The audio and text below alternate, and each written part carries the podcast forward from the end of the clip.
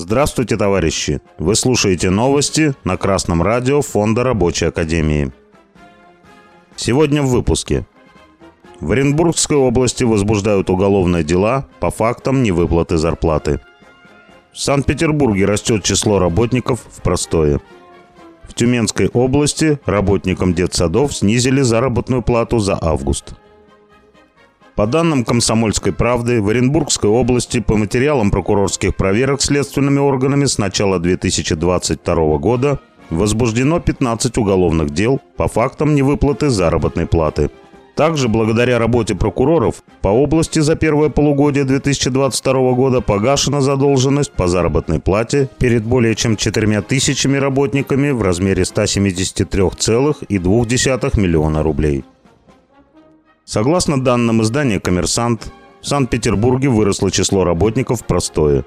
В настоящее время на работу не ходит 7946 человек на 67 предприятиях, не считая сотрудников ООО «Тойота Мотор», заявившего о консервации завода.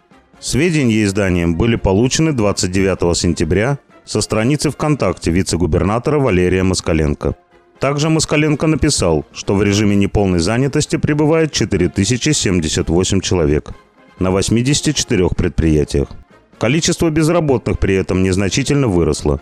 На 29 сентября такой статус имеют 17 144 человека, в то время как на 8 сентября 17 053. По данным Тюменского информагентства 72.ru, в области сотрудники детских садов заметили сильное понижение заработной платы в августе. Некоторым воспитателям и няням заплатили в среднем на 10 тысяч рублей меньше обычного, хотя некоторые из них работали даже сверхурочно. В разных детсадах причины объясняют по-разному, а где-то и вовсе не посчитали нужным это делать. Все это агентству стало известно из интервью, которые брали у педагогов и нянечек. Товарищи рабочие, в разных регионах России по-прежнему трудящиеся испытывают самые различные трудности. Кому-то вовремя не заплатили заработную плату, кому-то ее урезали. Кто-то работает неполный рабочий день, а кто-то в простое. При этом не имеет значения, что предприятие частное или государственное, или муниципальное. Проблемы возникают на всех.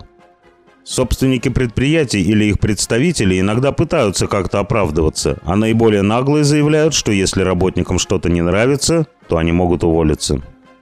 Товарищи рабочие, все это происходит не из-за тяжелого положения в экономике, а потому что работники разобщены.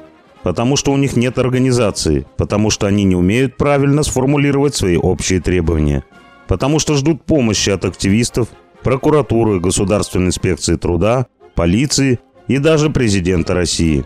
Хотя действующее трудовое законодательство дает возможности действовать самостоятельно.